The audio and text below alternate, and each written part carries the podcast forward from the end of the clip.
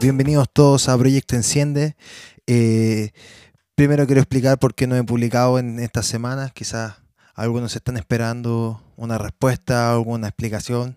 No sé bien todo el público que me, que me escucha.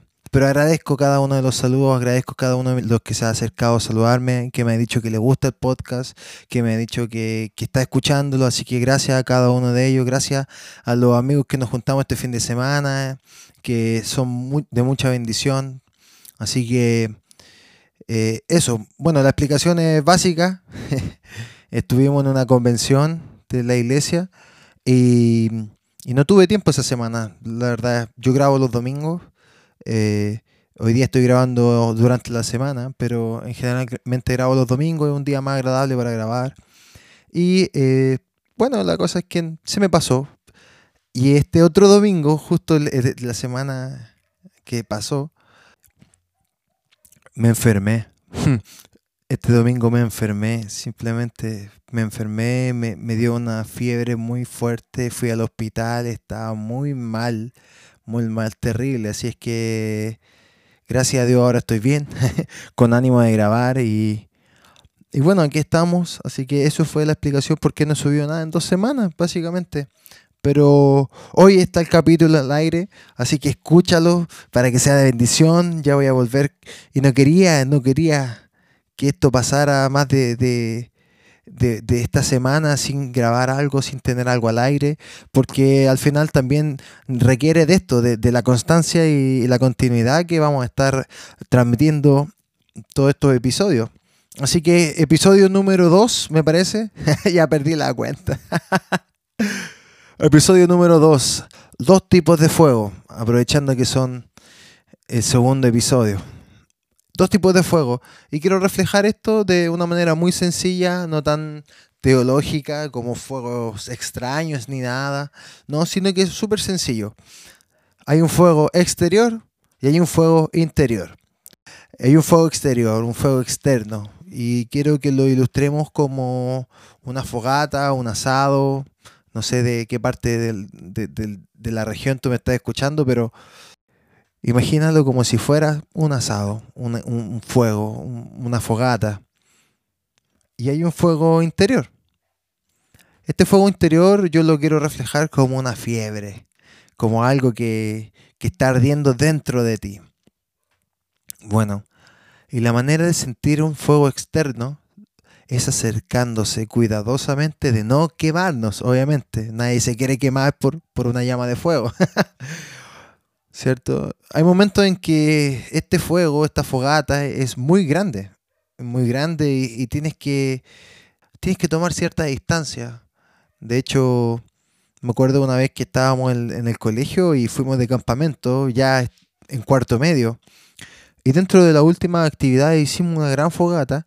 Y esta fogata era tan grande, era tan grande que tuvimos que pararnos demasiado lejos. Porque era, de partida éramos muchos alumnos que estaban reunidos alrededor del fuego. Y jugábamos, la pasamos muy bien. Pero me acuerdo que habían unos troncos gigantes. Se armó prácticamente una carpa, una tienda de campaña.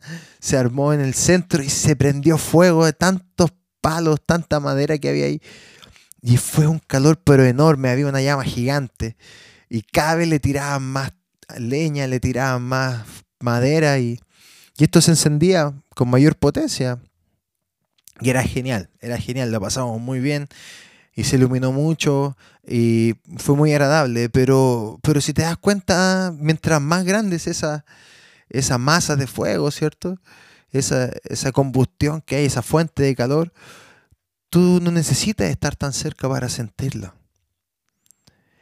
Y hay otro fuego, que es el que me pasó ahora este fin de semana, y como les expliqué, que es la fiebre.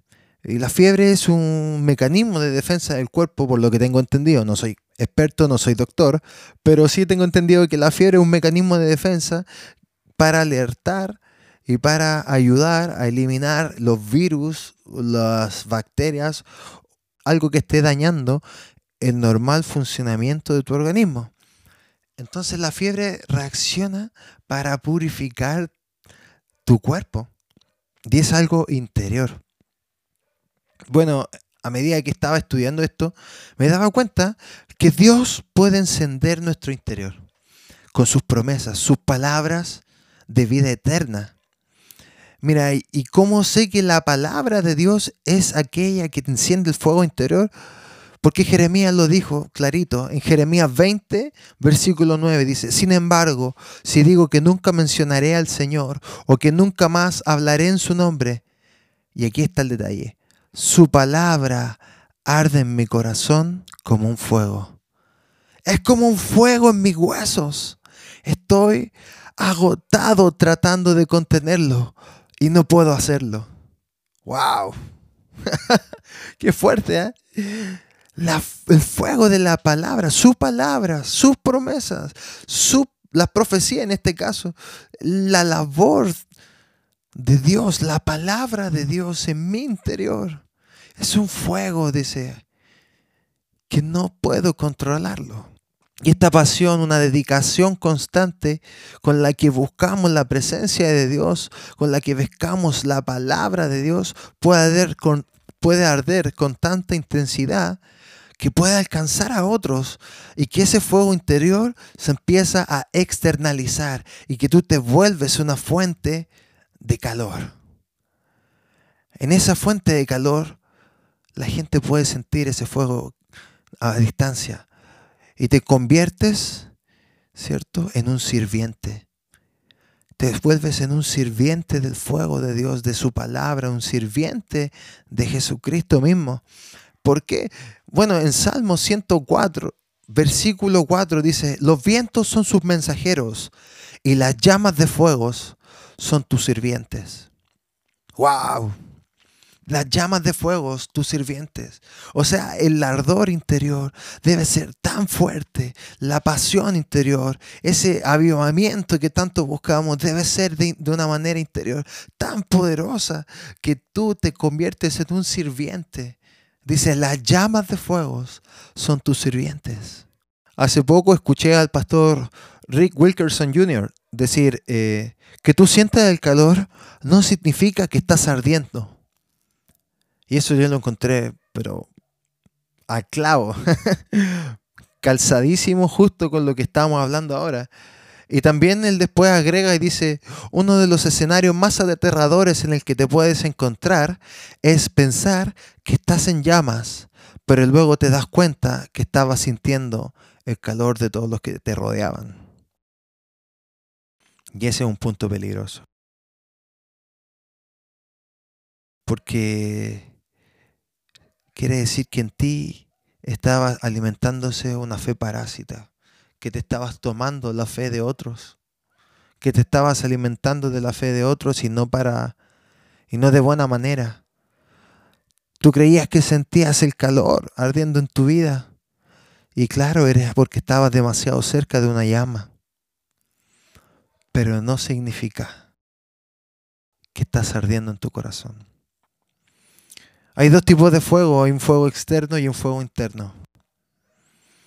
Ambos son fuego ambos sirven, ambos dan calor. El tema es, ¿en qué fuego estás tú? Yo no entendía muy bien hasta dónde apuntaba todo esto de, que Dios era fuego consumidor, pero ahora lo entiendo. Lo entiendo porque dice que hay un fuego, y el mismo Jeremías dice, los malvados, dicen, ni el fuego les limpia su escoria. Hay un fuego que es para refinarte. Y ese fuego que es para refinarte es la palabra de Dios que está ardiendo en tu corazón. Por eso no te puedes refinar por un fuego externo. Porque la situación la vives tú.